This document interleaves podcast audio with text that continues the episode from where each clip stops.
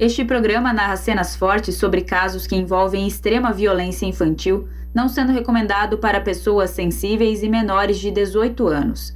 Todas as pessoas citadas tiveram seus nomes retirados de arquivos oficiais e matérias de imprensa. Essa história possui muitos personagens e eventos. Caso você precise de um auxílio para se guiar, visite a enciclopédia do caso no endereço projetohumanos.com.br barra Leandro Bossi. Caso algum dos citados sinta-se incomodado e deseje um direito de resposta, favor enviar um e-mail para contato@projetohumanos.com.br. No episódio anterior. Como é que você conseguiu reconhecer ela? Na verdade, por causa do, do cabelo, a roupa, a pele dela, que as mãos não tinham, né? A pele dela era diferenciada, tipo, tipo um corinho de sapo, assim, pelo pé e pela nuca, né? Que desfiguraram tudo, mas a parte de trás dava pra ver que minha mãe tinha rapado o cabelo dela, estava nessa altura, assim. Tanto da Maria de Leide como da dela, daí por isso, por aí que eu reconheci que era ela.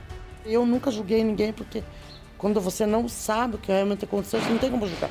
Foi para magia negra, foi um maníaco, foi um médico. Na época a gente fica assim, sabe? Foi, foi alguém estudado que fez isso. Será que tirou os órgãos? Né? A gente fica se perguntando. Mas depois acaba que você começa a rezar e pedir para Deus, aí tira essas coisas da minha cabeça, eu preciso viver, você falou de médico, por que, que vocês tinham desconfiança que podia ser um médico? Eu pensei errando na época, nossa, eu fiquei tentando achar uma solução para aquilo, para fazer uma coisa tão bem feita daquela ali. Podia ser alguém com muita experiência, alguém muito estudado. Passou 1.500 coisas na minha cabeça. Fizeram para tirar o órgão, tiraram as mãos, consumiram com as mãos. A gente fica pensando em mil e uma coisa, né? E eu penso até hoje, né? Não sei o que aconteceu, né? Se foi, se mataram, estruparam e mataram, é um manico, né? é uma pessoa assim, uma pessoa. Isso não pode nem chamar de pessoa que quem faz isso. Né? Chamar de pessoa é um crime, né? Que é bárbaro, que fez foi muito bárbaro.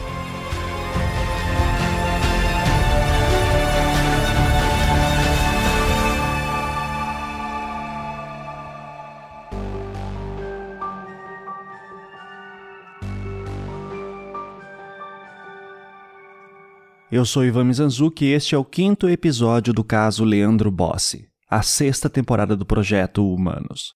Se você não ouviu os episódios anteriores, pare, volte e ouça em sequência. Após a descoberta da existência do caso Sandra, a principal dúvida que eu tinha na cabeça era: seria possível que esse caso estivesse relacionado com os de Evandro e Leandro? Os de Evandro e Leandro são fáceis de se conectar. Apesar de que a ossada de Leandro era difícil de se extrair informações, vide o tempo que ficou naquele local, eles eram garotos parecidos, numa mesma cidade, que sumiram num período de tempo curto, e ambos os seus corpos foram encontrados no mesmo matagal. Mas o de Sandra? O seu corpo não tinha as mãos e estava sem a máscara facial, parecendo-se assim com o caso de Evandro. Ela tinha 11 anos, mas era bem pequena, aparentando ter oito. Era loira e estava com o cabelo raspado, aparentando ser um menininho. Então, à primeira vista, é difícil ignorar as semelhanças entre os casos. Só que Sandra foi assassinada três anos antes que os garotos de Guaratuba, em outra cidade, Fazenda Rio Grande, na Grande Curitiba e ela era uma menina que foi abusada sexualmente. Isso torna o caso diferente, talvez. Por outro lado, assim como nos casos dos meninos de Guaratuba, Sandra foi encontrada em um matagal perto da sua casa com as suas roupas. E daí parece que temos mais semelhanças do que diferenças. Só que há várias formas de uma pessoa morrer. Há várias situações que, para olhos leigos como os meus, poderiam ser muito parecidos, mas que se diferem em detalhes importantes. Por causa dessas dúvidas, eu me via na necessidade de conversar com especialistas. E eu decidi começar essa parte da investigação conversando com pessoas que trabalharam no caso Evandro, já que foi o caso que teve um trabalho melhor documentado acerca do seu corpo. A minha esperança era de que, se eu descobrisse mais coisas sobre a forma como Evandro foi morto e como o seu corpo foi colocado naquele local, eu poderia obter mais informações sobre o modus operandi do assassino de todas essas crianças. E dessa forma, eu poderia também supor melhor coisas sobre o caso Leandro e tentar estabelecer comparações com o caso Sandra. No final, a pergunta que eu estou me fazendo é a seguinte: partindo do princípio que o assassino de Evandro é o mesmo de Leandro, será que nós conseguimos encontrar semelhanças entre o caso Evandro e Sandra e assim estabelecer uma conexão entre os três? Como não temos muitas informações sobre Leandro, eu decidi olhar para o caso Evandro do zero. E nesse esforço, eu fui conversar com o perito de local, que foi ver o corpo de Evandro no dia que ele foi encontrado. Meu nome é Antônio Carlos Lipinski, eu tenho 62 anos e sou perito criminal aposentado, atualmente advogado. Eu já apresentei o Dr. Lipinski no episódio 5 do Prelúdio que antecedeu essa temporada. E lá eu contei sobre como que ele foi chamado para ir para Guaratuba. Recapitulando, ele havia entrado no plantão num sábado de manhã, 11 de abril de 92. Na época, toda a ocorrência que havia no litoral exigia que um perito de Curitiba fosse chamado do Instituto de Criminalística da capital para se deslocar até lá. Inicialmente, ele foi para Paranaguá para atender uma ocorrência envolvendo fuga de presos. Em seguida, foi chamado para Morretes, uma cidade próxima, para verificar um furto que havia ocorrido numa maternidade. E por fim, foi informado que um corpo havia sido encontrado em Guaratuba e se deslocou para lá em seguida. O Dr. Lipinski nunca deu nenhuma entrevista sobre o caso, mas ele foi o perito que foi ao local do corpo. Naquela época, geralmente dois peritos assinavam o laudo. O segundo perito que assinou o laudo de local foi o Dr. Arthur Conrado Drischel, que já é falecido. O Dr. Drischel nunca viu o corpo de Evandro no local. Apenas o viu quando este já estava no IML de Curitiba no dia seguinte ao corpo ter sido encontrado. Ainda assim, o Dr. Drischel acabou sendo uma importante testemunha de defesa dos acusados de Guaratuba, pois ele colocava dúvidas sobre o corpo de Evandro. Eu já vou adiantar aqui e lembrar que eu já tratei desse assunto extensamente na temporada do caso Evandro, e eu não vou entrar nele mais. Eu estou aqui tratando de fatos, e os fatos são que, apesar de todos os problemas que o corpo de Evandro passou na cadeia de custódia da época, o seu exame de DNA feito em 92 confirmou a sua identidade. Mas relembrar tudo isso é importante porque o Dr. Drischel o perito que nunca foi ao local deu muitas entrevistas. Ele falou com advogados de defesa, deu depoimentos do júri, ou seja, ele acabou sendo contaminado com todo o sensacionalismo em torno do caso Evandro. Diferente do Dr. Lipinski, que, como eu já falei, nunca deu nenhuma entrevista. Justamente para não se deixar levar por nenhum lado, nem acusação, nem defesa. Esse envolvimento do Dr. Conrado Drischel incomodava o Dr. Lipinski já naquela época. E aí que eu divergia do Arthur. Porque o Arthur, ele, ele fazia umas reuniões lá com, com uma advogada lá, não lembro o nome dela. Como é que é? Isabel... Ah, Isabel Mota. Tá, Sim. Uhum. essa daí. Isa E- Isabelle Kruger. A doutora Isabel Kugler Mendes foi uma advogada que, desde a época das prisões dos acusados em Guaratuba, sempre lutou para comprovar que eram inocentes e que tinham sido torturados. Isso, isso. Sim. Aí era com ela e às vezes ela vinha com mais alguém e coisa e daí ficavam conversando lá na sessão eu já não vou participar. Isso Porque- depois das prisões já, né? Isso já, já bem depois das É, prisões. eu, não- Aham. é, eu lembro que isso durou assim alguns meses. Eles Uhum, se uhum. reuniam, conversavam e tal. Sim. A questão é, veja só, eu não posso me envolver nem com a defesa, nem com a acusação, porque o trabalho técnico foi feito. Eu posso esclarecer alguma coisa para eles, agora não tem lógica eu ficar eh, toda hora conversando. Ah, pode ser isso, ah, pode ser aquilo, ah, não sei o quê. Por quê? Porque você não pode, eh, nesse momento, é o Estado se manifestando sobre uma prova que ele produziu. Uhum. Então, o que, que eu, eu digo? Não, eu vou ser isento. Se vocês quiserem saber alguma coisa, você requer lá, o delegado vai me mandar, eu vou responder. Sim. Então, quanto a isso, não tem problema, eu respondo com a maior, mas de uma forma que eu vou responder para a defesa e para a acusação. Volta para o inquérito. Vocês têm que. A coisa tem que estar em sintonia. Claro.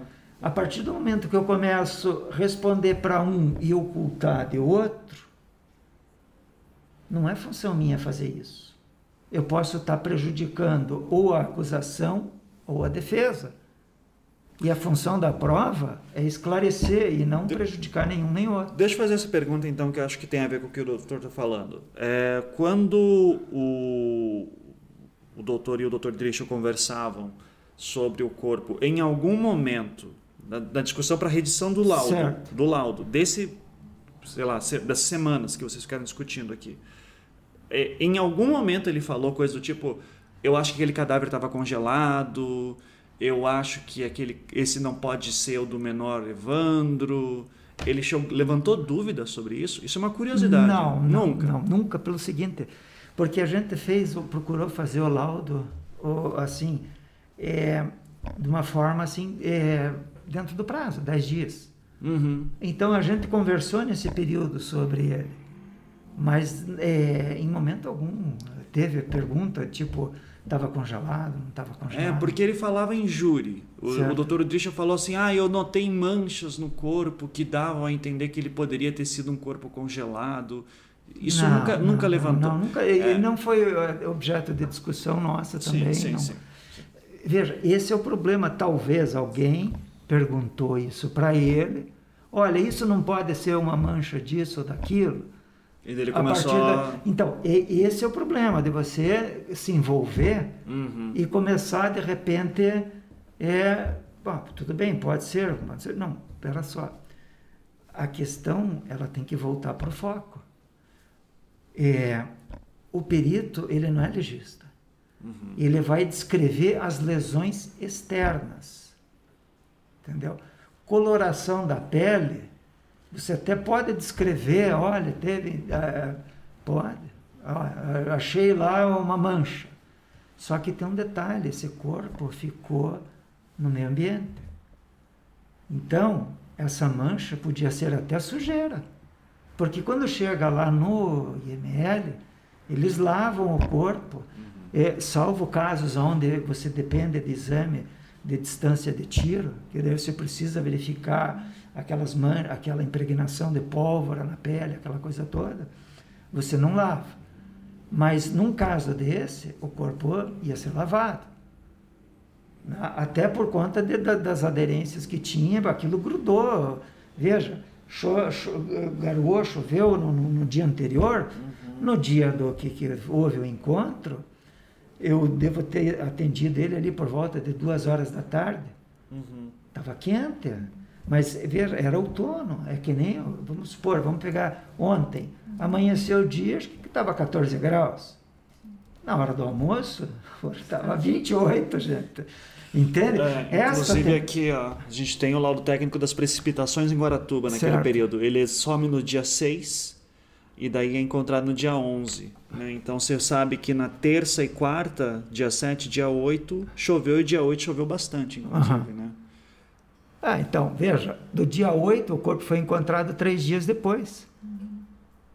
Então, vamos, vamos supor o seguinte, que não choveu nada, a pessoa que, que falou, ah, é, choveu, mas não choveu muito, tá, tudo bem, não foi ontem, foi anteontem, beleza? Então, aquela quantidade de água que estava é, contingenciada dentro da- da- do abdômen do menino, é, ela evaporou também. Então deveria ser um volume maior e aquilo era um volume menor.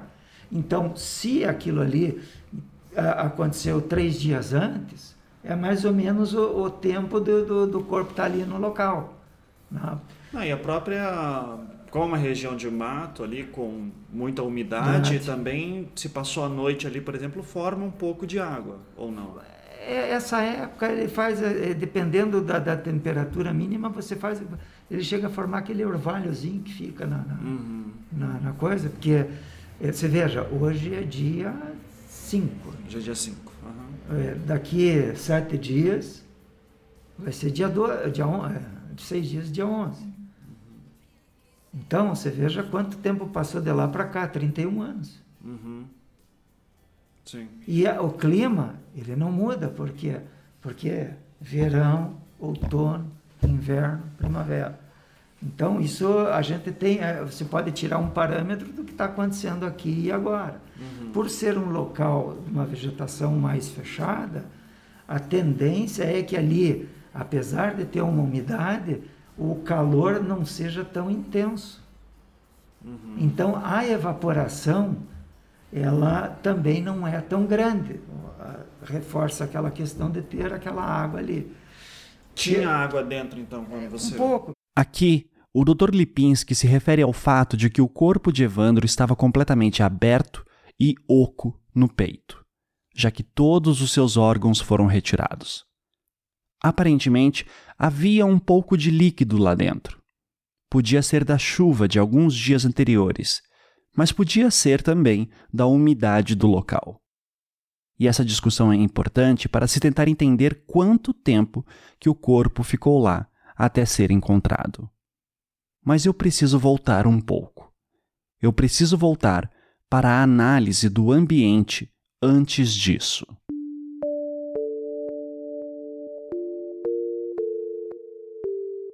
Primeiro, temos que pensar em termos da época. Em 1992, as fotos eram todas analógicas, o que significa que o Dr. Lipinski usava uma máquina fotográfica com filme.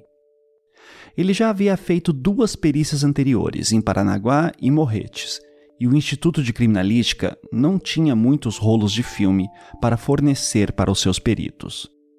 Ou seja, naquela altura do dia, ele já estava sem filme fotográfico. Ele então acabou pegando um rolo de filme de um fotógrafo da prefeitura de Guaratuba e, com isso, produziu uma série de fotos, algo que era incomum para a época. Nos arquivos do processo do caso Evandro, temos uma série de fotos do local. E isso sempre me chamou a atenção. Esse não era o procedimento padrão. As fotos da, eram as fotos da continuidade do filme. Uhum. Porque quando você faz, eu faço assim. Eu tiro lá, eu, eu tirava bastante foto, eu comentei com ela lá, me encheram o saco porque eu batia muita foto. Mas não tem como você ver tudo. Uhum. Depois você põe tudo em cima da mesa. E aí você começa né, para não esquecer nada e tal. Então você tem condição de você rever tudo aquilo. Aí você faz o teu laudo. Uhum. Agora, tem coisa assim que, sabe, é, porque quando você faz o laudo, você não tem a menor noção do que vai estar sendo a investigação, como é que ela vai se desenvolver. Então, eu coloco o que eu acho que era necessário. Normalmente, naqueles casos, naquela época, no instituto, a regra era trabalhar com quatro fotos: uma do local, digamos, uma da casa e duas do corpo. Era mais ou menos isso. Eu ali extrapolei o negócio e fiz o máximo. Essa fala do Dr. Lipinski é importante porque nos dá uma perspectiva dos limites da época. Hoje em dia, com câmeras digitais, são tiradas centenas de fotos de um local de crime. Mas na época, houve a sorte do Dr. Lipinski ter conseguido um rolo de um fotógrafo de Guaratuba só para usar naquele caso. Para se colocar em perspectiva, do laudo de local do caso da Sandrinha, temos apenas três fotos do local. Não fossem essas coisas aleatórias que o Dr. Lipinski passou naquele sábado de 1992, nós não teríamos tantas informações visuais do local em que o corpo de Evandro foi encontrado. E essas fotos foram essenciais para o que viria a seguir. Após o corpo de Evandro ser analisado no IML de Curitiba, os legistas se reuniram com os peritos e o delegado geral para discutir a natureza de algumas daquelas lesões. O principal médico legista que trabalhou no laudo foi o Dr. Francisco Moraes e Silva. Só que, você veja, na primeira reunião que a gente fez com o delegado geral, eu levei um pacotão de foto. Aí você começa a ouvir um monte de coisa. Tá, mas então o que você me diz disso? Eu me lembro que doutor Francisco estava numa das reuniões, daí falando do braço, falei, tá aqui, ó. Uhum. É, essa foto tá boa. Uhum. É, não é bem assim. Então. Porque é, tinha discussão se era ação animal ou humana. Exatamente. Uhum, é a tal da lesão de saca-bocado. Lesão de saca-bocado é um tipo de lesão feita por animais que se alimentam de carne em putrefação, como ratos, por exemplo. Eles mordem e rasgam parte da carne, deixando essa lesão bem característica.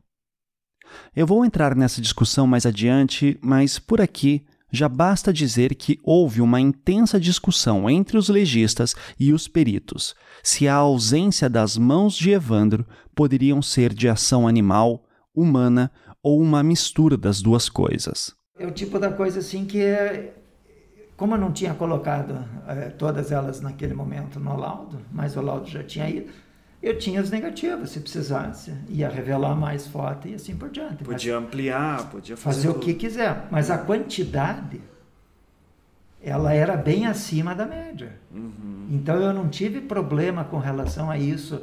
E as fotos, até por sorte, todas elas, assim, de uma qualidade que dá para você ver exatamente.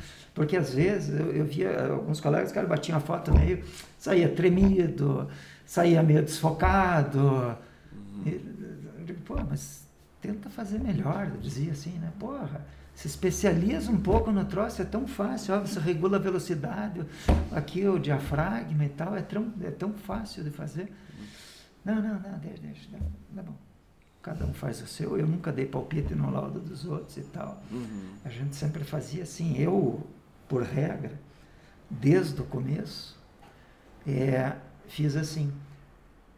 É, eu fazia o meu laudo, eu tinha a minha convicção, mas eu sentava ali o, o Arthur até porque era assim um cara assim mais dedicado e coisa, eu gostava de trabalhar com ele, porque ele tinha uma paciência de Jó.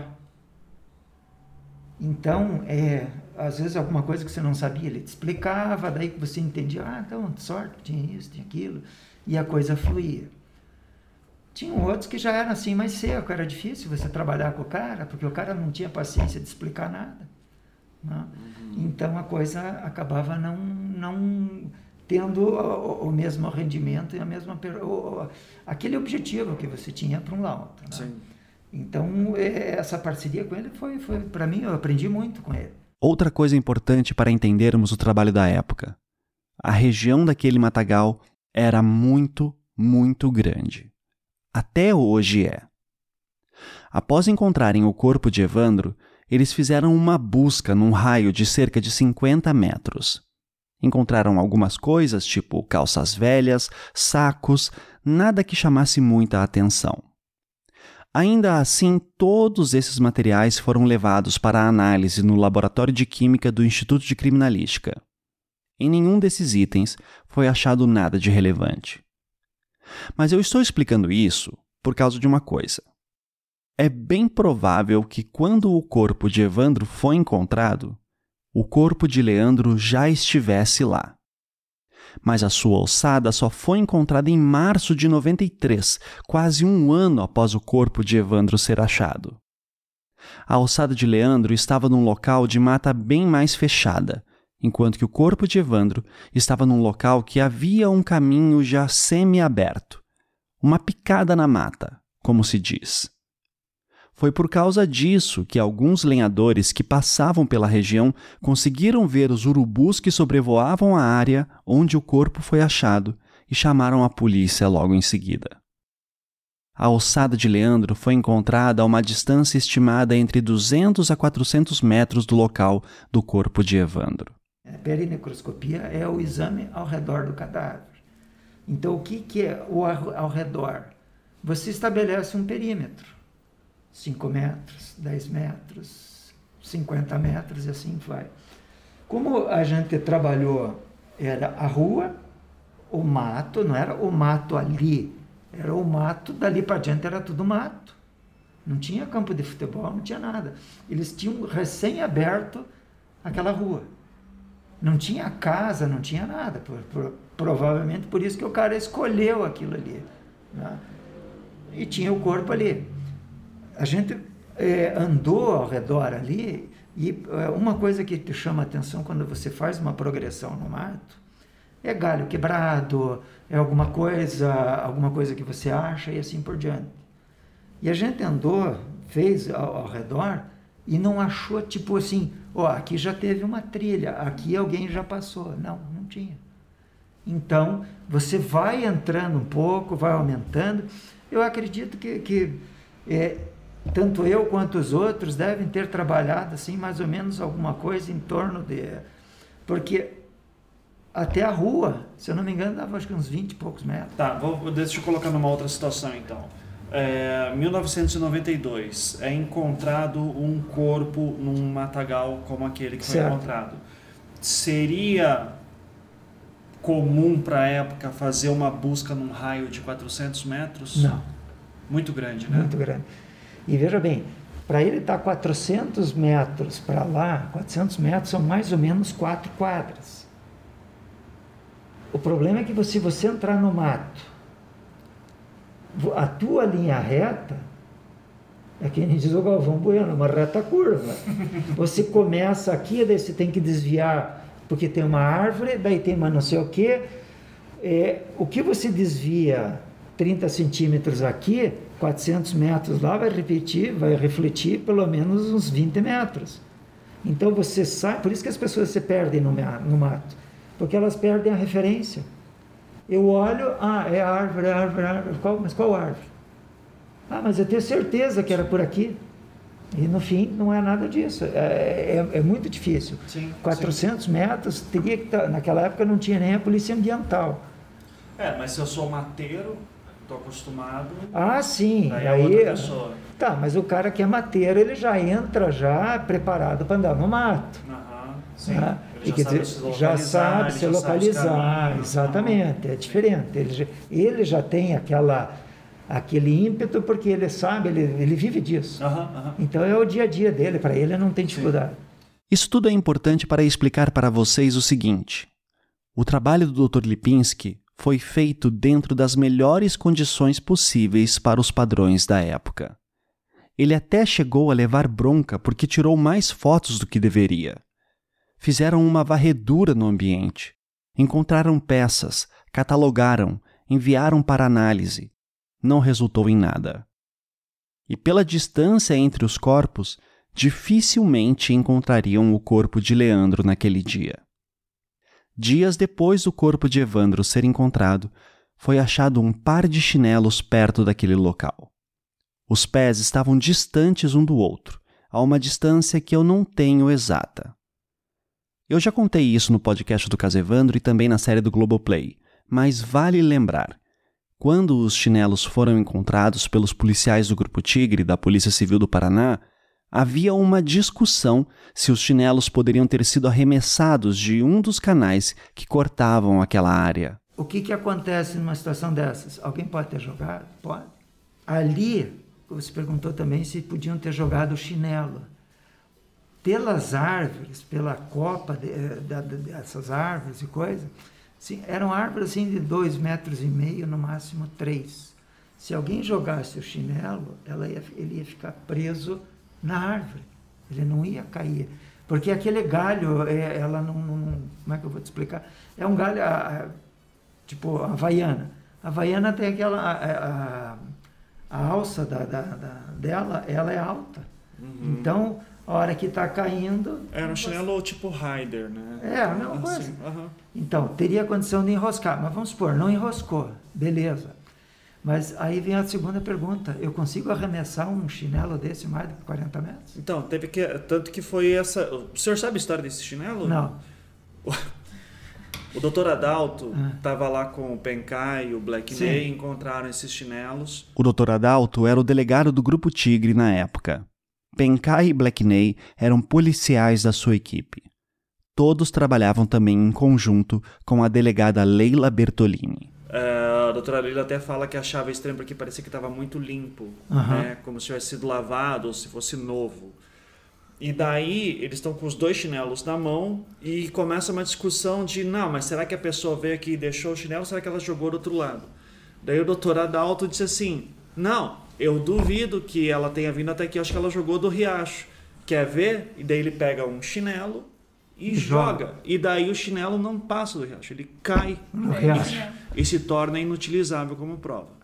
Basicamente isso. É, Apesar que aquela prova naquela época é, é, não só ia servir para identificar o tamanho ou reconhecimento, Aham, alguma sim, coisa sim. assim. Mas que foi reconhecido pela bem. mãe, inclusive. É, Aham, o, sim. o- isso, isso a gente sempre tem um cuidado muito grande para evitar de você extraviar qualquer coisa do local. Uhum. Porque determinadas situações, é, elas não tem como você reverter. É, eu estava vendo agora, outro dia, um colega aí, advogando, aí, me perguntou e me mostrou uma foto do que foi apreendido. Pegaram todas as roupas e misturaram tudo junto. Eu falei, olha, isso aí cria uma situação, porque pode acontecer a transposição. Uhum. Eu posso fazer exame de DNA na roupa. Só que aqui, o que estava aqui pode ter passado para cá, Sim. sabe? Então, é- é- a pergunta vai ser qual a confiabilidade que vai ter isso aí, Exato. entende? Então, é, É, é responsabilidade. Essa história do chinelo sempre foi contada, inclusive por mim, como mais um ato de irresponsabilidade das autoridades policiais da época. Mas, novamente, essa perspectiva do Dr. Lipinski é importante. Em 92, o que, que daria para se fazer com aquele chinelo? Apesar disso, sim, eu continuo achando que foi irresponsável. As provas precisavam ser melhor guardadas e armazenadas até pensando em tecnologias futuras. Mas enfim, isso já passou. Junto com os chinelos, outra coisa importante da cena era a discussão da chave da casa de Evandro, que foi encontrada perto de seu corpo. Além da roupa que usava, essa chave foi mais um objeto que foi utilizado num primeiro momento para que a família já tivesse noção de que aquele corpo poderia ser realmente do menino Evandro. A doutora Leila Bertolini, delegada do Grupo Tigre, contou um pouco sobre essa chave no depoimento que ela prestou em júri no ano de 2004. Nessa parte do seu relato, ela respondia às perguntas do advogado de defesa Haroldo César Natter, que também lhe questionava sobre os chinelos. Quando a senhora anunciou que procuraria os chinelos né, que o garoto Evandro portava né, quando desapareceu, é, é, verdade dizer que logo após essa, essa comunicação pública através da imprensa, esses chinelos apareceram como se não tivessem nunca sido usados, como se tivessem sido novos, inclusive sem nenhuma É deformidade. verdade, né? é verdade. A senhora estranhou esse fato de os chinelos que aparecerem na região onde foi encontrado o cadáver, né, que provavelmente estariam expostos ali às intempéries, né, por cerca de quatro dias, estarem naquele estado tão conservado? É, Eu até estranhei a gente achar os chinelos, que era mato. E nós achamos os dois chinelos. Como se Relativamente, tivessem sido colocados naquele dia. Como se tivessem sido colocados naquele dia. Naquele dia. Relativamente às chaves da casa, né, as chaves que Evandro portava ao desaparecer, a senhora estranhou também essas chaves terem sido encontradas próximas ao cadáver? Sendo que ele não tinha, segundo os laudos, né, as mãos, como é que iria levar aquelas chaves? Pareceu que essas, eh, que essas provas foram plantadas lá para induzir as investigações? Com certeza, essa chave ela foi colocada ali para identificar o cadáver. Porque, na verdade, o cadáver foi encontrado em determinado local e para chegar nesse local havia um carreiro, eh, já o mato amassado. E nesse carreiro, o único lugar que se precisava olhar para o chão é, é onde tinha um tronco, um pedaço de madeira atravessado. Então, para a gente trocar o passo, você tinha que olhar para o chão, senão você ia sem olhar. E a chave estava ali. Só que essa chave nunca foi apreendida. As histórias da época dão conta de que alguém da cena, provavelmente algum policial militar que cuidava do isolamento, deve ter pegado essa chave e entregado diretamente para a família. Eu sempre achei isso um absurdo, pois a chave, sendo de metal, poderia conter alguma impressão digital. E isso seria mais um descaso da cena toda. Por isso, eu aproveitei a oportunidade para perguntar sobre ela para o Dr. Lipinski. Quando o doutor chegou lá, não tinha mais a chave né, da casa do Evandro. Alguém falou da chave, mas é, é, assim, no local eu não, não me recordo da chave. Que o corpo foi encontrado de manhã. Daí a história que parece é que chegou algum PM lá, duvidar o sargento Schultz, que é um cara que trabalhava lá, pegou a chave e entregou para o pai. Olha, eu assim, eu, eu, só passei aquelas orientações, não uhum, deixa ninguém sim. entrar, eu sei, é, esses detalhes. É, a gente só pergunta, tem alguma coisa para relatar? Se o doutor tivesse chegado lá e, e, encontrado a chave, qual seria o procedimento daquela época para uma chave encontrada? Para uma chave, anexaria no laudo. Mas você, desde o início, você pega uma luva, pinça naquela época ou não? Naquela Olha, época. Veja, esse era um grande problema, porque luva a gente começou a ter aqui no Instituto em 2010. Nós estamos falando de 1992. Dois. Então, a gente estava bem atrasado. É, o que, que eu ia fazer? Eu sempre carregava, naquela época, saco plástico, saco de lixo, essas sacolinhas de mercado, essas coisas. É, e naquela época ainda não eram todos, porque ainda tinha alguns mercados que usavam de papel. Não era sacola mesmo de papel. Eram alguns que estavam começando com sacola plástica. E eu usava aquilo porque às vezes eu precisava carregar uma arma, eu precisava que eu coletava lá num local de morte, alguma coisa. Então, como você tem é, é, é, você tem que proteger ela, porque você pode ter uma impressão digital, é, eu passei a usar, na, no caso da arma, uma garrafa PET, naquela época estava começando também, eu cortava o fundo e punha a arma dentro. Uma garrafa vazia, seca e tal, punha ali dentro e trazia, porque daí eu não corria o risco de é, transportar a minha impressão digital para aquela arma. Porque senão, pô, vai sair um laudo onde tem a minha.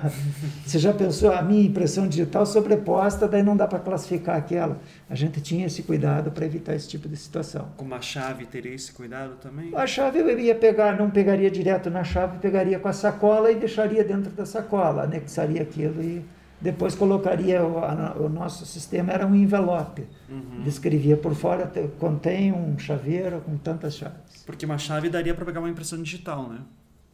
Depende, depende. Uh, tem chave que dá, tem chave que não, não dá. Uhum. E naquela época ia ser até mais difícil de, de você ver uma impressão digital, porque uh, você trabalhar com fragmentos no momento é, hoje é bem mais fácil, você escaneia. Naquela época o processo era: eu passo o pó, utilizava uma fita durex, grudava, transpôs aquilo e passava por uma, uma lâmina de vidro. E aí fotografava aquela lâmina de vidro e trabalhava com a fotografia. Então, fazer todas essas operações. Às vezes a, a chave ela era cheia de ranhura então você não ia conseguir trazer a impressão por causa da ranhura. Entendi. Então era bem mais complicado. Você ia ter provavelmente fragmentos de impressão, de impressão digital. Mas aí né? também não teria um microscópio adequado para fazer essa, esse confronto papiloscópico. Tá, ou seja, ficar lamentando que a chave não foi para o doutor na época, também naquela época não teria não, muito o que fazer. Não teríamos, é, é, veja, é, assim, as superfícies ideais para nós para coletar a impressão naquela época era vidro e superfície lisa e polida. E por que lisa e polida? Porque a pessoa pega naquilo, fica muito fácil eu passar o pó, passar a fita adesiva e transportar para o... É grafite? Pó de grafite? Não, não, era é um, era um pó especial para impressão. Tá. Agora, numa superfície que ela é curva, a probabilidade maior era que o durex, a fita adesiva, ela enrolasse. Então eu ia ter dificuldade de retirar ela. E outra coisa, ela ia sair curva. Daí na hora que eu passasse na fita, ela ia abrir. Ela ia estar distorcida. Então ela ia dar uma distorção. Então é, é, que nem você olhar um espelho de carro hoje, um espelho novo, de um carro novo, ele te coloca ele te, te, te amplia o campo de visão porque ele é um espelho que reduz o tamanho da imagem. Naquela época era o contrário. Quer dizer, na, era o que ia acontecer com a impressão naquela época. Tá, a gente não ia conseguir ter um match. Né? Veja, eu nunca digo a gente não ia, uhum. a, digo, a gente ia tentar.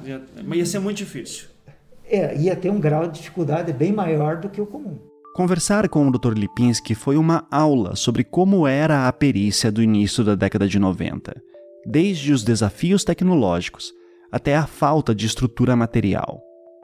E com tudo isso em mente, eu poderia agora entender melhor algumas perguntas que eu tinha para fazer sobre a cena e o corpo em si.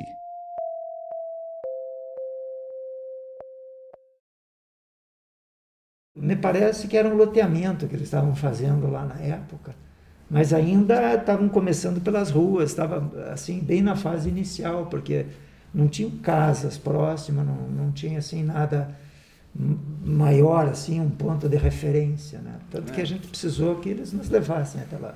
Tá, então o senhor está na viatura, chega lá, imagino que o policial que está te acompanhando fala, estamos chegando.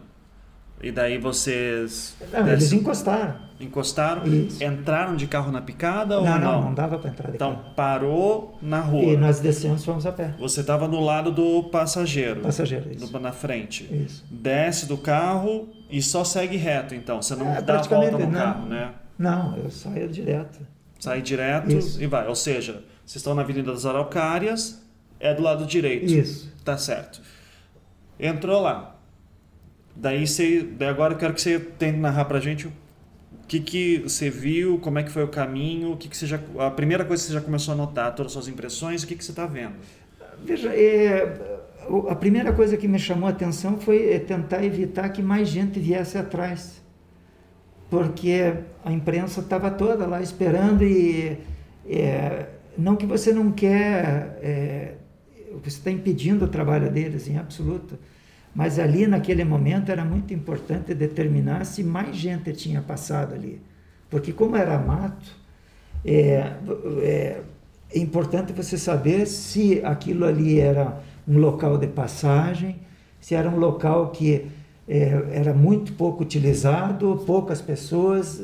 Agora, se entrasse todo mundo, ia pisotear tudo, qualquer evidência que eventualmente a gente pudesse encontrar, ia se perder no, no, no local.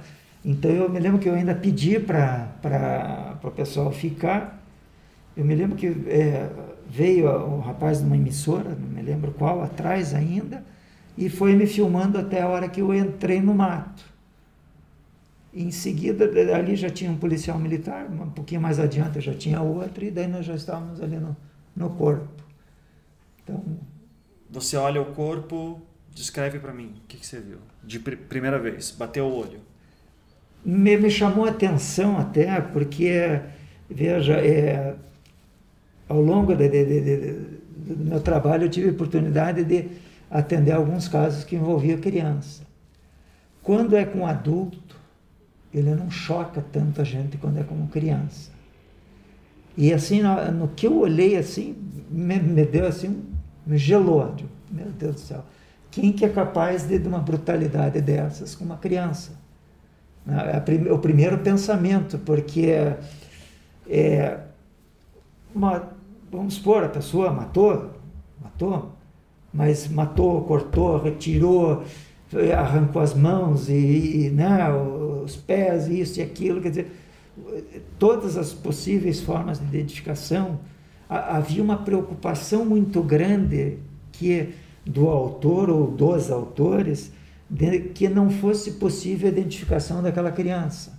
Essa foi a primeira coisa que, que a gente é, observa no local. Passou pela cabeça isso? Sim, assim, sim. Ah, tirou, se assim, o corpo está desfigurado, está sem as mãos. Exatamente. Não estão querendo que identifique. Exatamente. Tá. Essa é uma hipótese que sempre circulou em torno do caso Evandro, especialmente no seu início de que o seu assassino teria feito aquelas mutilações com o intuito de impedir o seu reconhecimento. Essa hipótese voltará a ser discutida aqui em algum outro episódio, mas eu já adianto que ela não faz muito sentido. Primeiro, porque, se você quisesse se desfazer de um corpo em Guaratuba para que ele nunca mais fosse encontrado, há lugares melhores. O próprio mar, por exemplo, ou algum rio. Segundo, aquele matagal não era muito longe da casa de Evandro. E ele estava com a bermuda que utilizava no dia que desapareceu, assim como também havia sua chave perto do corpo. Ou seja, tudo nos leva a crer que essas mutilações foram feitas com outro propósito.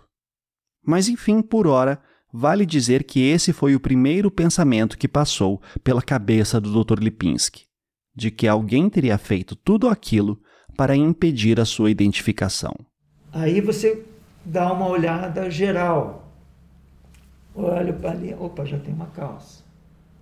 Mas o teu foco principal é primeiro é, fotografar o corpo. Então eu tenho que. Tinha gente em volta? Tinha, tinha. Daí os, os dois policiais militares estavam ali. Tinha mais um fotógrafo da prefeitura. Acho que tinha, tinha umas quatro, cinco pessoas. O doutor ali. lembra o nome desse fotógrafo? Não lembro. Tá.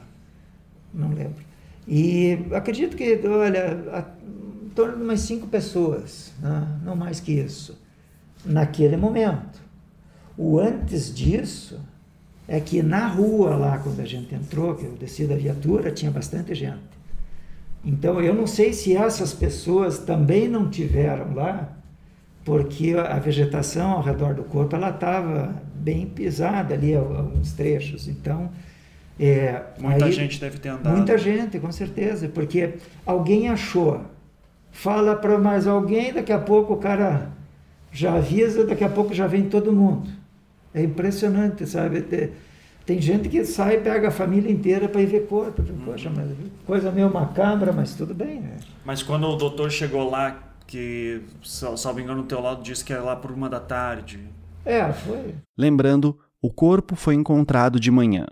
Ou seja, a uma hora da tarde, muita gente já deveria ter circulado por ali. Você eh, tinha gente perto do corpo naquele momento ou já tinham feito um círculo de isolamento, alguma coisa Não, assim? eles tinham colocado uma fita é, é, mas assim, ela impedia o pessoal da rua. Mas no trajeto ainda tinha algumas pessoas. Entendi. Então eles estavam contendo lá atrás. É, nesse deslocamento ainda é, ali não tinha como. É, é, é, muito difícil porque quando você chega você já está assim vislumbrando a cena do crime, você já está uhum. É, começando a focar no que você precisa fazer. Então essas coisas, elas não é que elas são secundárias, mas é uma coisa que depois assim, ao longo do tempo a gente vê, deveria ter fotografado aquelas pessoas, Sim. porque é, é uma coisa assim que é, provavelmente o autor estava ali. O cara quer ver aquilo ali, teve um sadismo naquilo, não, a pessoa tenta fazer, faz, executa um crime com todos aqueles requintes de crueldade não é uma coisa normal. Né? Então, provavelmente o cara vai ver o, o, o resumo da, da obra dele. Sim. Então, o senhor estava aqui com o corpo.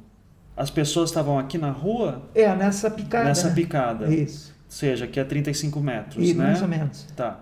Então elas estavam aqui com uma faixa e no caminho aqui já havia mais pessoas também. Isso. Né? Mas tinha uma faixa aqui isolando. Quantas pessoas que o doutor chuta que deve, devia ter aqui, assim? Só para a gente ter uma noção.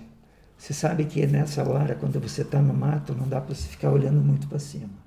A minha preocupação maior ali era com cobra, então você tem que olhar onde pisa. Uhum. Eu estava mais preocupado com isso do que eu, eu lembro assim que eu fui passando por algumas pessoas, mas eu não cheguei a olhar no rosto nem nada, porque eu estava de tênis. Eu digo, puta, mas que eu não estava preparado para aquele atendimento assim, é, com roupa adequada. Quando, quando você sabe que vai atender num local desse, você bota uma bota e tal, já, já se protege. Agora, eu estava com uma camisa, uma calça jeans e tênis. Uhum. Então a minha preocupação maior, digo, pô, vem aqui ainda leva uma picada de cobra aí, não, não dá para cuidar muito. Mas assim, para a gente ter uma noção, estava lotada a não, rua de não, gente? Não, lotada não. Tinham pessoas, mas assim, eu não, não, não tenho como precisar. Talvez no máximo umas 10 pessoas. No máximo umas 10. Isso. Tá. Curiosos passando, polícia. Ah, sim, é, né? curiosos daí na, na, na parte onde estava abrindo rua. Lá tinha bastante. Aqui? Isso.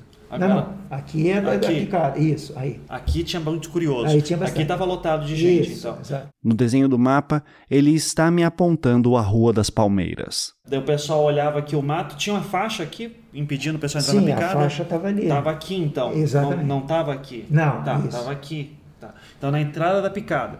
Daí aqui tinha umas 10 pessoas, vamos dizer assim, com policiais e outra Isso, fotógrafo. isso, isso. Tá, e aqui muito curioso. Aí bastante curioso. O carro tinha dificuldade para estacionar, inclusive, teve que ir afastando o pessoal ou, ou não? Não, é, é, porque quando nós chegamos, o pessoal estava mais para cá. Tá. Nós paramos o carro mais ou menos aqui assim. Uhum. Opa. Opa. E daí as pessoas começaram a se aproximar. Uhum. Daí eu já avisei o policial, ó, não deixa ninguém entrar.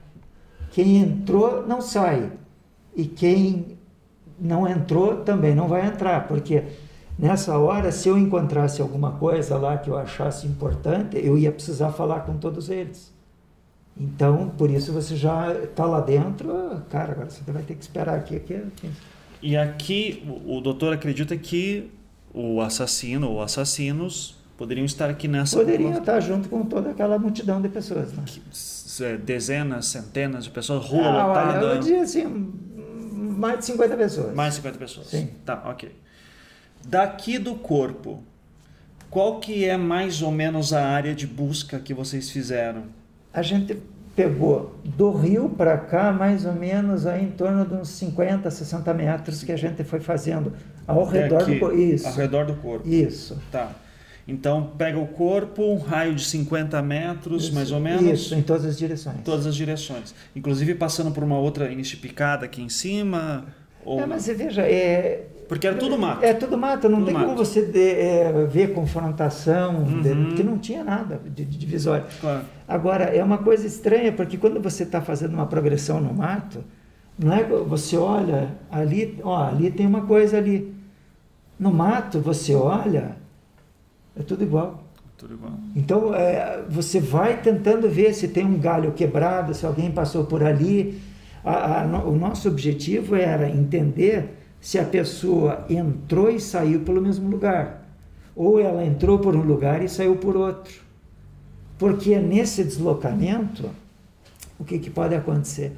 Você pode enroscar uma roupa, rasgar uma roupa, você encontra lá um fragmento de uma camisa. Aí você vai lá, quem é o suspeito? Ah, é o fulano. Você vai lá, faz uma busca, encontra lá o fragmento daquela roupa. Não quer dizer que ele seja o autor, Mas que ele teve lá. mas que ele esteve lá e vai ter que explicar o que, que ele estava fazendo lá. Agora, e se essa roupa, vamos supor que ele carregou esse corpo e, e ficou com aderência de sangue na roupa? Então, é, é, às vezes você vai buscar uma informação e consegue outra. Então, é, é, a- assim, a- naquele primeiro momento, eu imaginei isso, porque impressão digital não ia encontrar. O que, que eu poderia encontrar ali que me auxiliasse? Praticamente nada, porque eh, o normal seria uma passagem. A única coisa é, seria alguma coisa que a pessoa tenha perdido ao longo dessa passagem.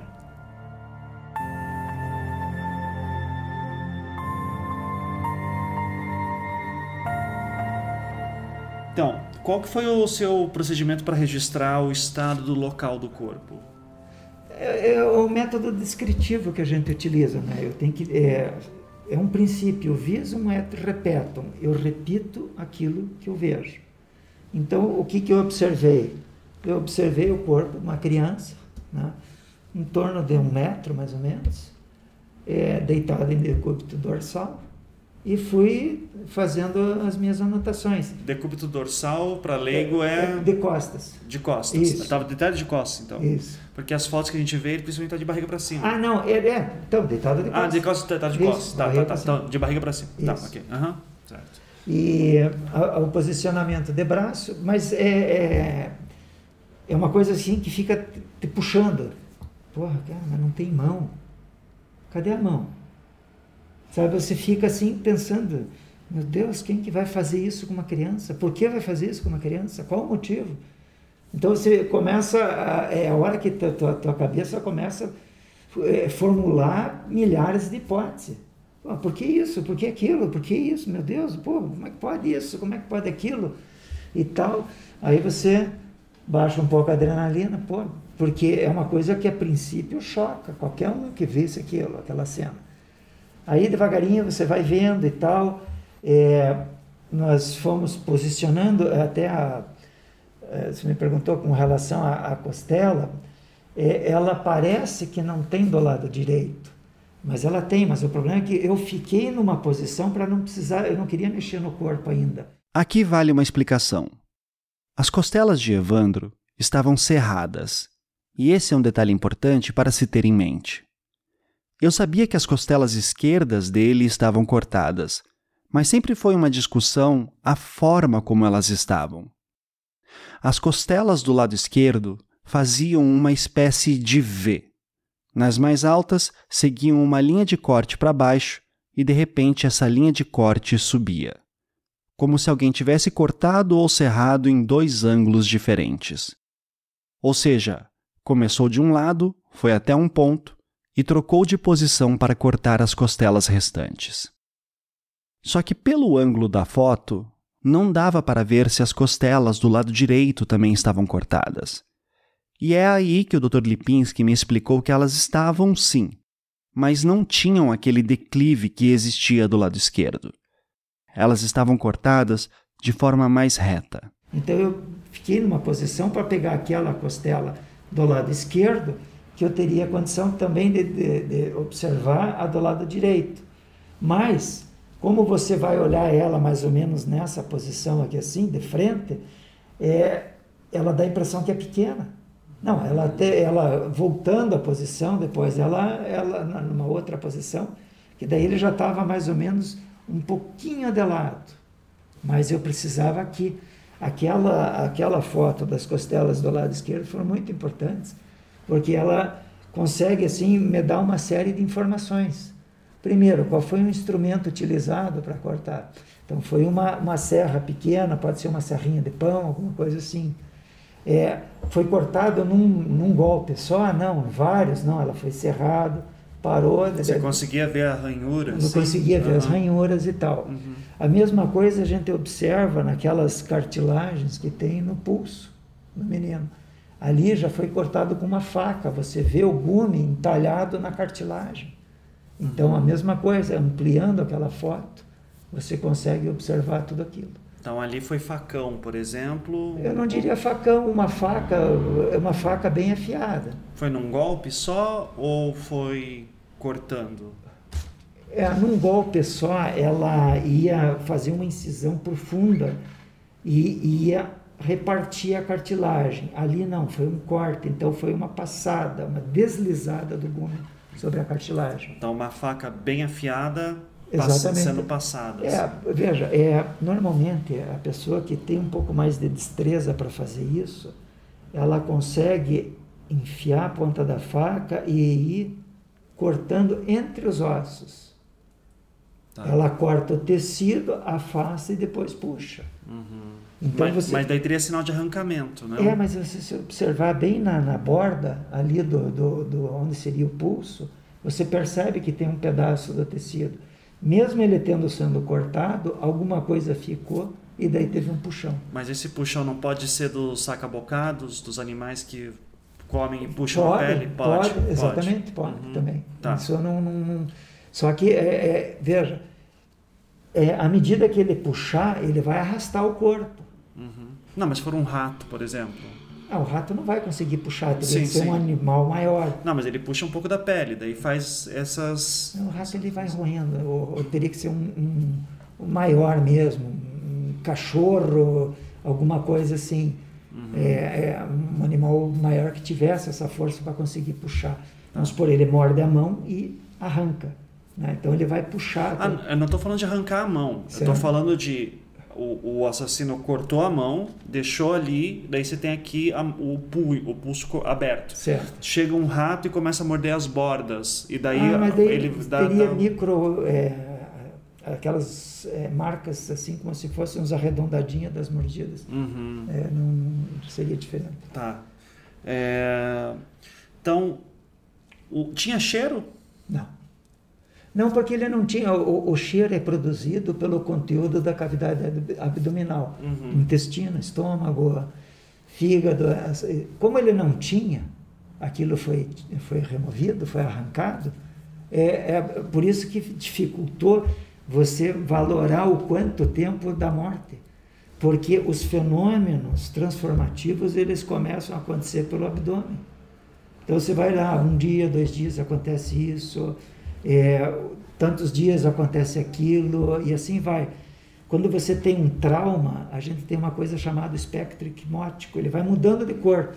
Ele vai, vai chegar num ponto que aqui, ó, ele fica amarelo e daí desaparece. Uhum. Isso aqui é mais ou menos próximo do 14 dia. Você tem uma pancada maior, assim, um extravasamento. Isso aqui estaria entre o segundo até o terceiro dia. Depois ele fica preto, daí vai esverdeando, amarelando e desaparece. Uhum. Então, esse, esse, é, esse tipo de lesão a gente não pode observar. É uma coisa assim que. É, é por isso que eu falei, precisaria ter lavado o corpo para você determinar qualquer coisa assim em relação a, a tempo. A tempo exato. Sim. Porque, vamos supor, tem folha que quando fica no molhado, ela descolore. E por um processo de transposição, ela passa lá aquele, vamos supor, aquele verde para alguma coisa. Então, poderia uma mancha na pele ter, levar uma, uma reflexão equivocada de, no caso, ser um, uma lesão quando na verdade poderia ser aquilo ali a, a fixação da, daquela pigmentação da, da própria folha. Sim, sim. Então, Tem aqui também uma parte né, do. Ele está com essa bermuda. Isso. Aqui, né? Bermuda estava seca? O senhor lembra? Se estava dura, assim, porque é sangue isso aqui, né? É, sim, sim. Isso aqui é de sangue. Lembra se. Não, não estava dura, não. Não estava dura. Não. Não, porque ele vira ela e assim, é, tem uma foto que a gente fez que ele está de costas, que eu estou tentando indicar uma, uma lesão que ele tem nas uhum. costas. É, acho que não é aqui, mas eu posso mostrar. E essa aqui, ó. Essa aqui? Isso, olha lá. Tá, aham, uhum. sim. Essa lesão nas costas é como se fosse uma boca semi-aberta, com os dois cantos mais finos. Eu vou falar sobre ela mais adiante. Inclusive aqui nas costas a gente consegue ver vários né, uh, tons de pele, né? É, mas que... aí que tá, isso daí ele é ocasionado, você veja que tem bastante folha que aderiu na, na coisa, uhum. ele ficou, ah, o, o que que acontece? O terreno não é plano. Então, à medida que ele vai marcando algumas coisas, vamos supor que o corpo ficou em cima de uma pedra, em algum lugar, uma folha no outro, aí você olha aqui, por que que aqui está limpo e ali não está, ali está sujo?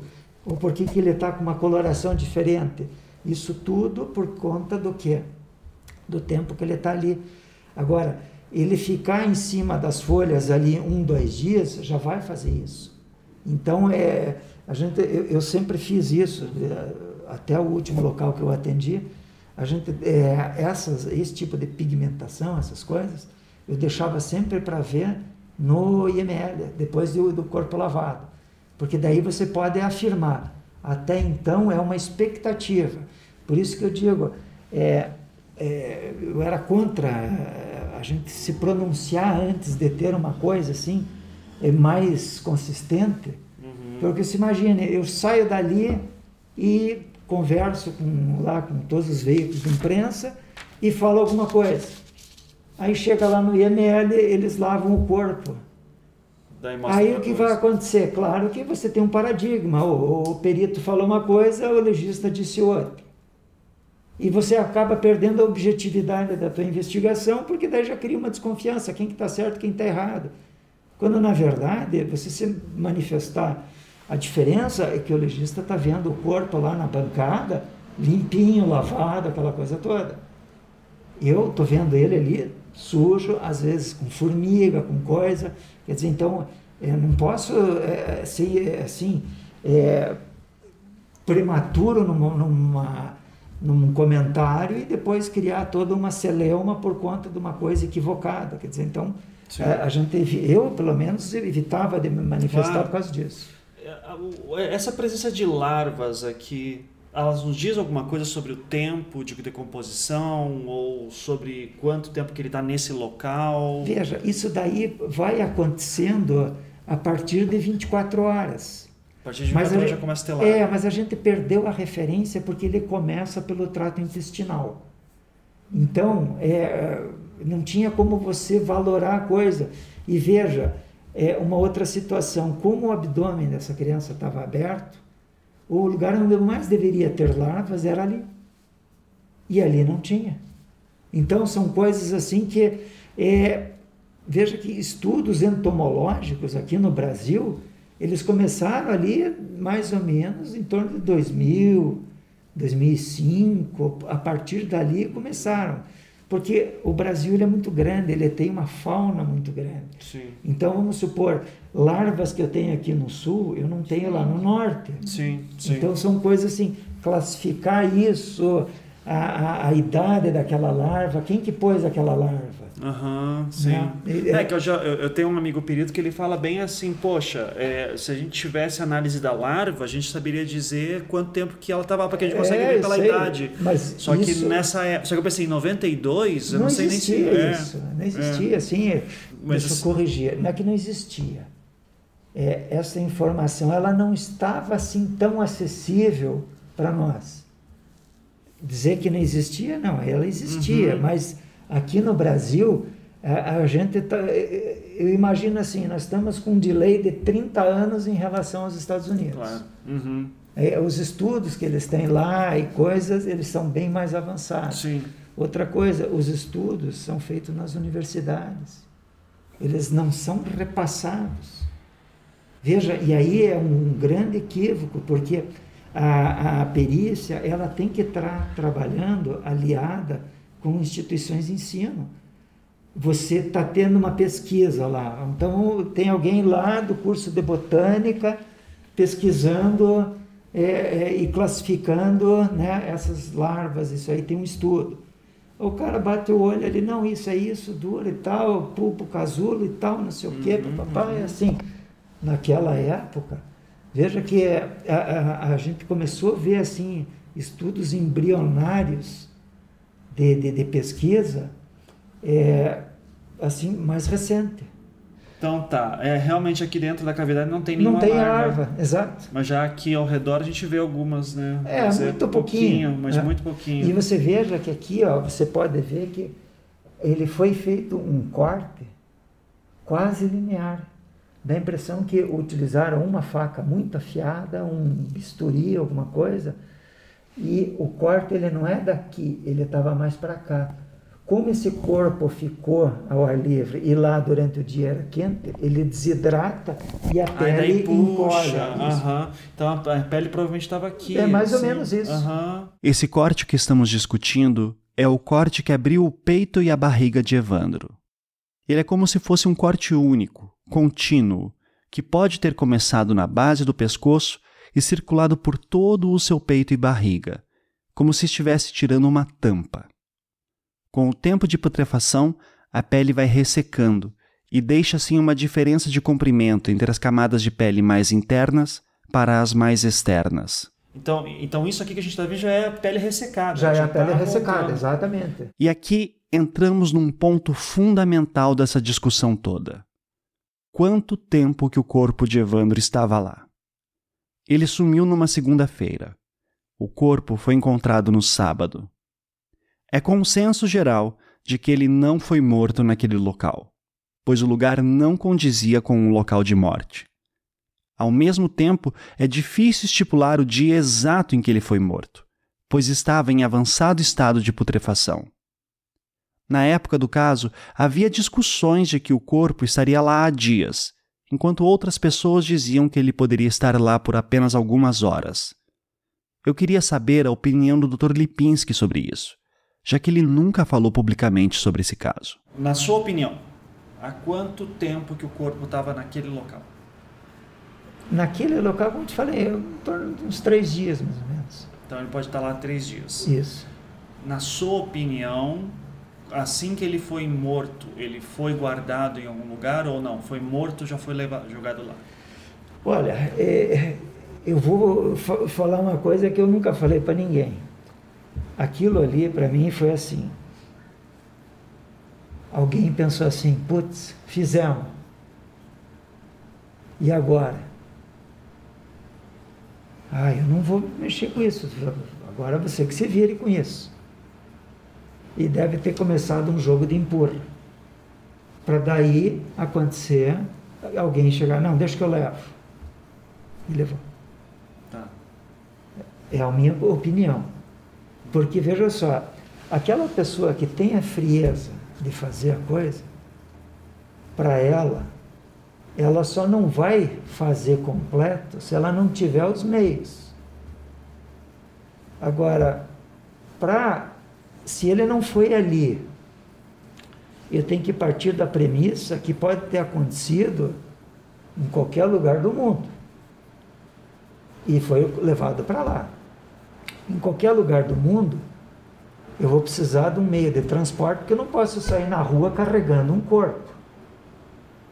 Então, ele provavelmente pôs isso ou num carro, ou numa carroça. Naquela época tinha carroça lá em Guaratuba. Muito. Então. Ainda a- mais que é uma região de mateiro, Mateiro. De, de pessoal que tira lenha. Lenha, exatamente. Então o pessoal vai com carroça direto para lá. Então, coloca uma lona em cima. Veja bem, pá, desce, joga o corpo, volta. Não tem nada a ver com isso. E vai embora. Para mim foi isso que aconteceu. Sim.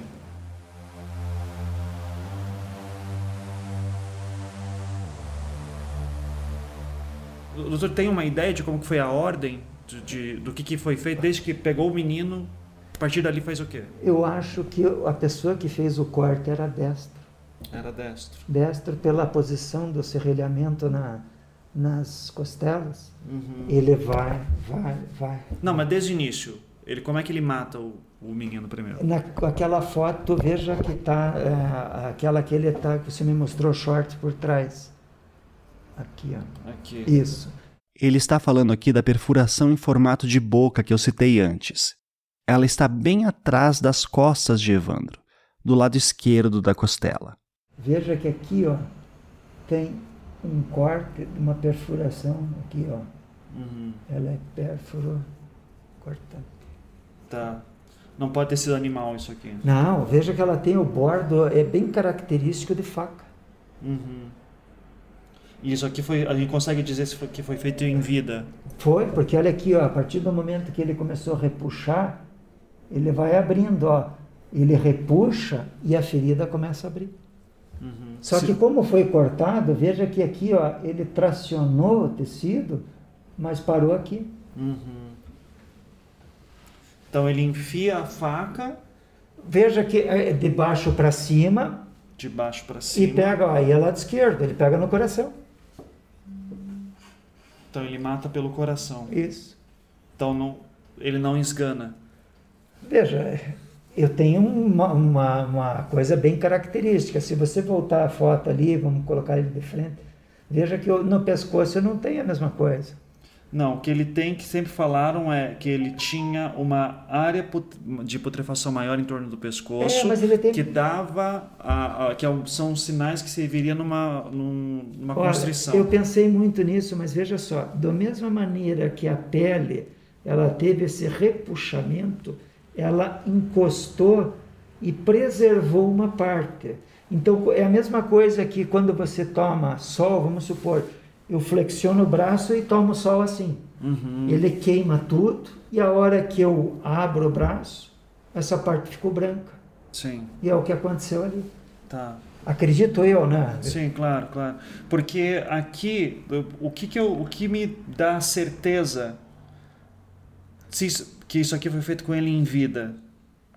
Porque o, o tecido, veja só, é, é, essa parte aqui, ela estaria mais ou menos é, correspondente na horizontal com o rim. Tá? Se fosse na perpendicular, uma perfuração num dos rins, ela é, poderia lesionar o rim, perfurar, mas com um rim a pessoa viveria. Uhum.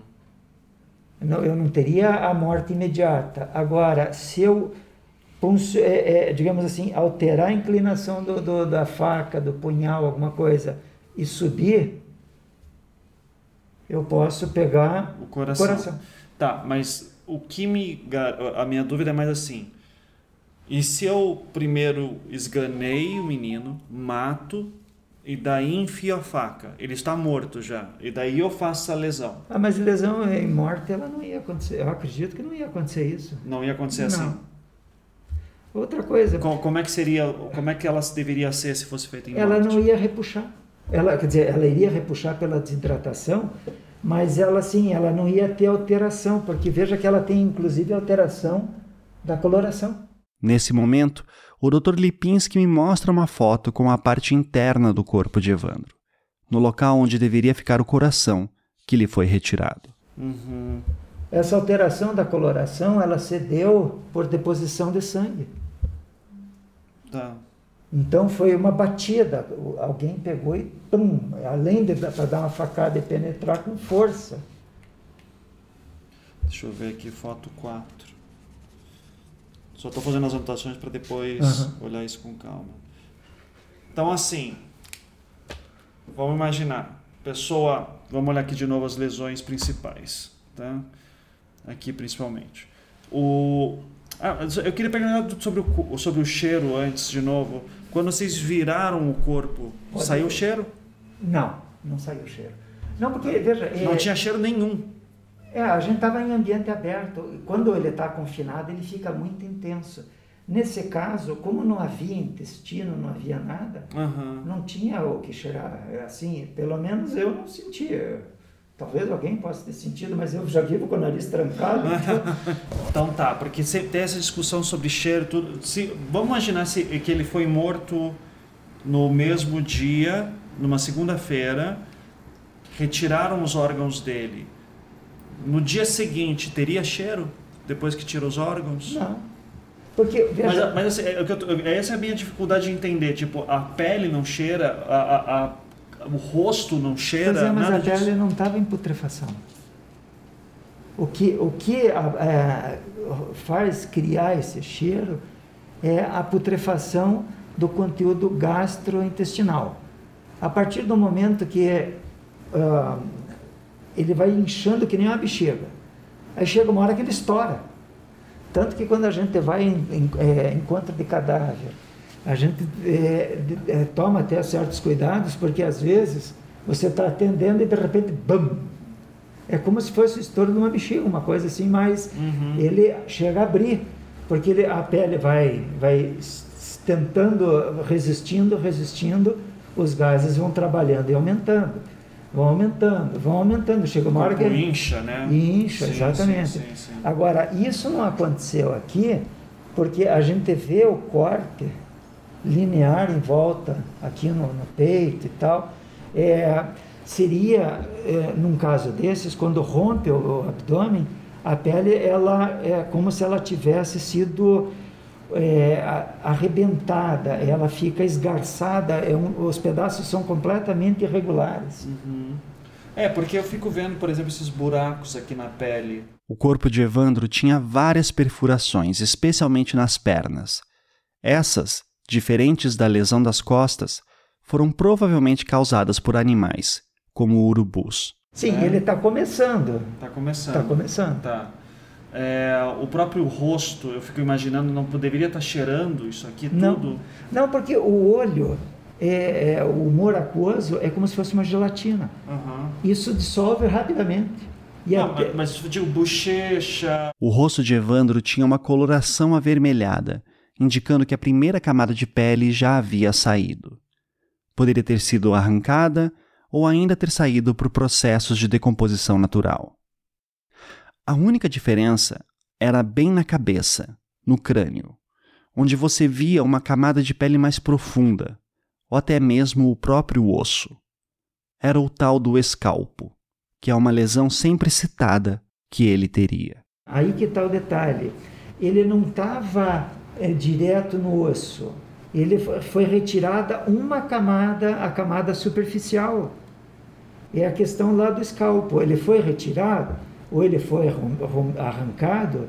Veja, é uma coisa assim que a gente não tem como precisar isso, porque eu não tenho pele aqui que demonstre que ele está arrancado, foi, ah, foi, digamos assim, foi removido. Né? Ele saiu uma camada. E pode ter sido, digamos, um animal puxou, Né? Como ele estava, é, as camadas vão se soltando à medida que o corpo é, vai ficando em contato com o ar, é, ele remove uma camada, pode ter sido um animal que puxou, pode, pode ter sido um animal que puxou. Né? É, porque a pele vai se soltando, né? Isso, mas então, você veja que aqui... Mas aqui está muito retinho aqui, né? Não é, sei. exatamente. Nós olhamos com atenção uma linha que existe dividindo a parte de cima da bochecha para onde começa a área na altura da orelha. E podemos notar que há uma linha bem nítida. Parece que ele segue aqui essa linha de corte, parece, mas assim, é, aqui ele tem um pouco de irregular. Mas veja que aqui ainda ó, as bochechas, elas não estão expostas. Uhum. E a gente não, não é que nem barriga, que a gente tem assim uma camada adiposa. Não, ali é colágeno, pele e só, não tem é, assim nada mais de... A boca tava, tava parece estar tá inchada. Tá, assim, exato, né? os lábios tá, dele, tá né? Inchados, Isso. Né? Assim. E o, os olhos foi, já tinham sido tirados por animais ou você viu uma gelatina ali dentro? Hum, ali você, o que você observava é o seguinte, é como se fosse esse conteúdo aqui, ó. Esse... Naquela foto que está Que estava, assim, ah, sim, assim, aham. É assim, que tinha uma é, lama. É, ele assim, dissolveu. Aquilo. Dissolveu. Isso. Tá, certo. Porque tem essa discussão se foram os animais que arrancaram os olhos, porque é uma das primeiras partes que os animais arrancam. Pode, também, é né? bem provável. Tá, sim. Até os próprios urubus que estavam atacando antes. Exato. Né? Tá. O... E esses furos, inclusive, pode ser bicada do, do próprio urubu. Daqui? É, no braço também Sim, tem ali. No braço ó. também. É, só que o, a, aquela das costas, o doutor acredita que não, né? Não, Seria, ali não. Aqui é aí, facada. Aí é facada. Aqui é uma punhal. É, assim. alguma coisa assim, um instrumento pérfuro cortante. Tá, ok. E até, ó, lesão característica de ferida contusa encontrada na região posterior esquerda do tórax. Então. Pode ser, podendo ser notada também a putrefação que o corpo apresentava. Ela é contusa, mas internamente ela tem esse aqui, ó. Neste ponto, o Dr. Lipinski mostra para mim novamente a parte interna do corpo, onde ficaria o coração. E lá é possível ver uma mancha mais escurecida, como se tivesse sangrado. Então foi, digamos assim, na hora que ele, ele levou a, o golpe, foi com bastante força. Alguém chegou e entrou com vontade ali, que era para fazer com que, vamos supor, eu não me recordo da estatura dele. Um metro e pouquinho, né? Ah, então uma faca aí de 30 centímetros estaria aqui, ó. Aqui, ó, já no coração. Sim. A lâmina não precisa ser muito grande.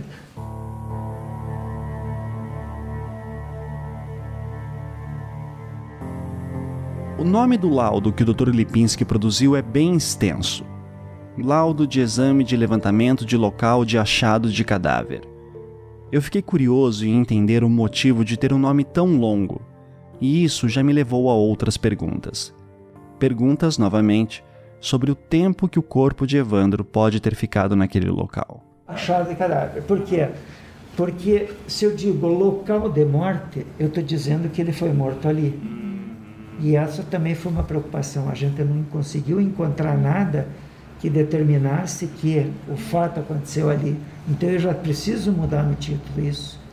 Eu já procurei tomar toda a, a precaução para amanhã depois não às vezes é, você está com muito serviço, está fazendo um laudo e esquece de um detalhe desses. Uhum. Então eu procurei, eu repassei, fiz uma, duas, três para não deixar aqui um laudo desse, que eu já imaginei, pela brutalidade do crime, esse caso ia ter bastante repercussão no mundo jurídico. Né? Então, essa repercussão, amanhã depois, seria, poderia ser questionado isso daí. Não, mas ali foi o local. Não, não foi o local do morte. Ali foi o local onde foi encontrado o corpo daquela criança. Sim, sim. E o. Então, tira um monte de foto, que foi muito bom para a gente poder analisar na época. Falando até dessa, dessa questão da, da, da achada. O doutor não acredita que o menino foi morto ali. Não, correto? não tinha elementos para.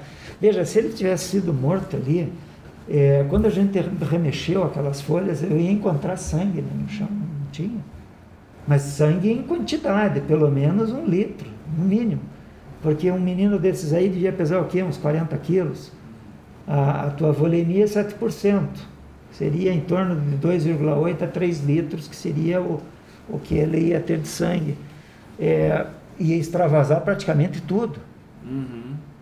Então não, não, teria como passar em branco uma quantidade de sangue dessas. Não, ele não ia conseguir se infiltrar no chão. Ele ia ficar em cima das folhas, ia aderir no corpo, por mais que chovesse, coisa, não, ter essa. Então ele foi morto em outro lugar. Em outro local e jogado, e, ali. jogado ali. Quando ele sumiu na segunda-feira e foi contado no sábado. Quando que o doutor chuta, chutaria que ele foi morto? Eu acredito que em torno de no máximo três dias. Então ele pode ter ficado em cativeiro segunda, terça, terça quarta, quarta. Quarta foi morto. Exatamente. E daí, no máximo, quarta-feira. Isso. Daí ele é morto, ele Dr. Francisco geralmente falava que ele tinha que ter sido uh, que ele estava com um estado de putrefação que é como se ele tivesse sido um corpo que assim morreu sozinho no apartamento, sabe, acelerou a putrefação de alguma forma da, da, da pele, é, que tem áreas de, avançadas de putrefação. Olha, é, veja bem, isso pode acontecer, pode, mas eu acredito que não nesse caso, tá. porque você vê o corte linear é, quando você tem um estado adiantado de putrefação e o corpo chega a romper o abdômen, o, veja, tem, ele, ele vai romper no meio. Eu teria a, a, a, pele, ela vai fazendo isso, isso, isso, isso, isso, pá! Ela vai estar tá ali, flácida, totalmente é, irregular, mas vai estar tá ali, ali não tinha pele. E você vê que nessa parte aqui superior aqui do tórax, é linear. Não, não foi, foi cortado. Foi cortado. Não. Sim. Não, mas é, o, o que ele diz é assim, que eu consigo entender, tá? Que o menino foi morto, foi colocado em algum lugar onde que acelerou a putrefação da pele, porque ele não conseguia, por exemplo, ver a lesão que tinha no, no pescoço exatamente, assim, a, a parte da pele que estava muito acelerada a putrefação. Mas a lesão no pescoço você, você pode ver ela externamente, mas é mais importante ver ela internamente. Uhum. O legista teria total condição de ver aqui a, a, as marcas que iam ficar, porque, se, eh, veja junto comigo aqui, ele está vivo, ele é esganado. Eu vou ter às vezes a gente dá uma batidinha eh, na pele aqui, alguma coisa já fica roxo. Se você vai imprimir uma força bem maior para tentar matar uma pessoa, a força que você vai aplicar ali é muito maior. Você veja, uma coisa de nada aqui já ficou roxo, né? já fez todo esse espectro hipnótico. Uhum. Você acha que aqui internamente não teria a constricção, rompimento de vaso, tudo Sim, isso? Sim, isso inclusive é quem, além do Dr. Francisco, reforça a questão do, do, do esganamento é a doutora Beatriz Sotili França, por conta dos dentes rosados. Beatriz Sotili França foi a odontologista que fez o exame de arcada dentária de Evandro. É, os vasos romperam. Isso. Então daí teria uma constrição que rompe os vasos e daí depois. Pode, como você falou, pode ter sido das duas formas. Uhum. O cara foi lá, esganou, ficou na dúvida, foi lá e pá, deu uma facada. Talvez ele não tenha morrido na hora, não, não chegou a esganar mesmo. Não, o ióide ia ser o suficiente para você determinar isso. Teria condição de você atestar, porque no, no, na esganadura, você, imagine um adulto esganando uma criança com certeza eu ia ter fratura do ióide. Não tem como não, não acontecer isso. É muita força que foi aplicada ali. Uhum. O doutor já viu o, o vídeo da, da necropsia? Eu vi há uns anos atrás, é, para falar bem a verdade, acho que faz mais de 20 anos que eu vi esse filme, foi que anos é... 90 isso aí. É... Foi perto da época do julgamento lá em São José. Sim. Doutor, quer dar uma olhada para ver se. se ah, não, não, faço muita questão, eu sinceramente. Não, não é, não é, é muito... engraçado, é, é, caso que, que envolve criança, é, ele me marca muito. Eu não. Eu, olha, adulto, é, independente se é homem, mulher, não, não, não, não cria. Porque, veja, é, um adulto ele tem a possibilidade de, de uma defesa. Pode ser uma mulher, pode ser um homem, não, não importa, seja lá quem for, é, a, a, não ser que seja surpreendido, pego né, de, a traição, alguma coisa, mas a pessoa tem como reagir. Você vê lá, às vezes, a mulher lá é vítima de um estupro, ela reage, ela grita, ela, né, ela tem marcas, você vai lá, vê, examina o corpo, você vai colher tecido embaixo da unha. Quer dizer, é, você vê que é, ela morreu lutando. Agora uma criança, sabe, é, é, é uma coisa assim, é de uma brutalidade tão grande. Às vezes o cara chega para uma criança, oferece um doce, na maior inocência a criança vai e ali ela entrou no caminho da morte. Ela não, não tem, ela não vê maldade nas coisas. É desigual. É desigual, é, é desproporcional. É desproporcional. Então sim. é uma coisa assim que, olha, é, é, é uma, uma coisa assim que na minha cabeça é, eu não aceito uma coisa dessa, uhum. sabe? Eu acho que ninguém aceita, mas é, é, um adulto ainda, é, seja o motivo que for, ah, você ainda pensa assim, poxa, pode, pode reagir, pode se, tentar se defender, alguma coisa. Agora a criança não. Primeiro que ela está ali de mente aberta, ela se entrega, ela vai lá e coisa. E, e, pô, ela vai por causa de um doce, às vezes por causa de uma brincadeira, por causa de uma bola, uma coisa assim tão. É, sabe, é uma coisa que não, não tem como. Eu sei.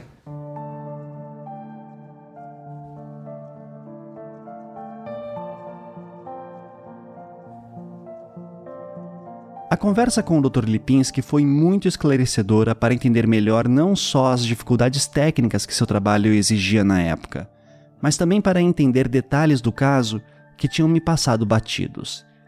Detalhes que são importantes se eu quero saber mais sobre o modus operandi do assassino de Evandro, Leandro e possivelmente de Sandra.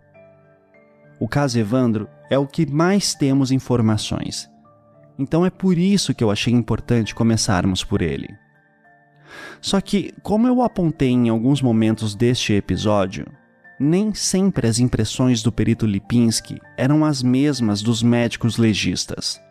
Aliás, nem mesmo entre os peritos eram sempre as mesmas. O Dr. Arthur Conrado Drischel, por exemplo, que foi o perito que assinou o laudo junto com o Dr. Lipinski, acreditava que o corpo de Evandro havia sido colocado naquele matagal poucas horas antes de ser encontrado. Dizia acreditar nisso por conta das formas que as folhas estariam. Mas há um problema importante aqui nessa fala. Drischel não estava no local do crime.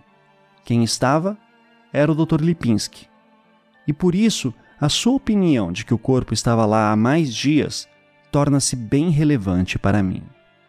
Há também a questão da lesão nas costas, que poderia ter sido ocasionada por uma faca ou punhal. Essa lesão sequer consta no laudo de necrópsia de Evandro, e a opinião do Dr. Francisco, que foi o legista principal, era de que ela teria sido uma lesão de urubu.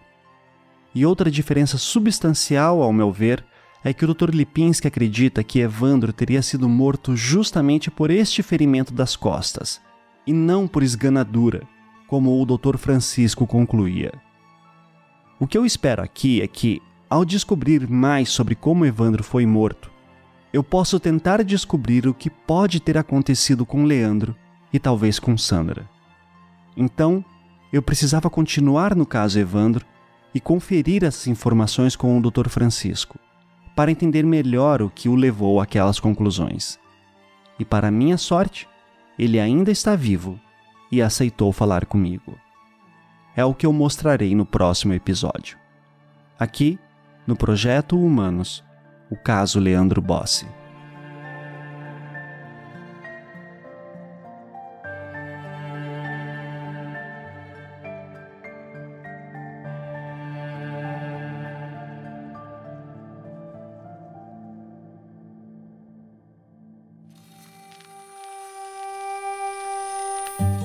Projeto Humanos é um podcast em formato storytelling criado e produzido por mim, Ivan Mizanzuki. Esta temporada é um podcast Globoplay produzido pelo Estúdio 42 e com a colaboração de várias pessoas. Aqui vão os nomes de algumas delas. Roteiro, narração e direção por mim, Ivan Mizanzuki. pesquisa e apuração Natália Filipim. A edição ficou por conta de Luan Alencar, da Maremoto Podcasts. Trilha sonora composta por Felipe Aires. Marina Sequinel é a responsável pelas decupagens, transcrições e produção da enciclopédia sobre o caso. A professora e pesquisadora Elisa Cruz, que também é defensora pública, foi a responsável por auxiliar na catalogação dos autos de processos e também tirar dúvidas legais. Breno Antunes, Mavi Brusamolim e Raíssa Micheluzzi auxiliaram nas pesquisas por matérias em jornais impressos.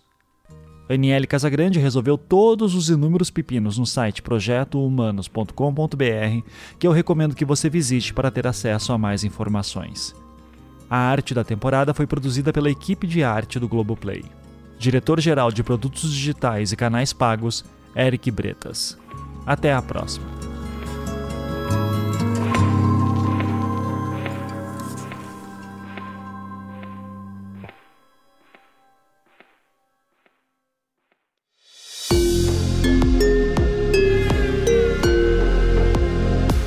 Esse podcast é uma produção Estúdio 42.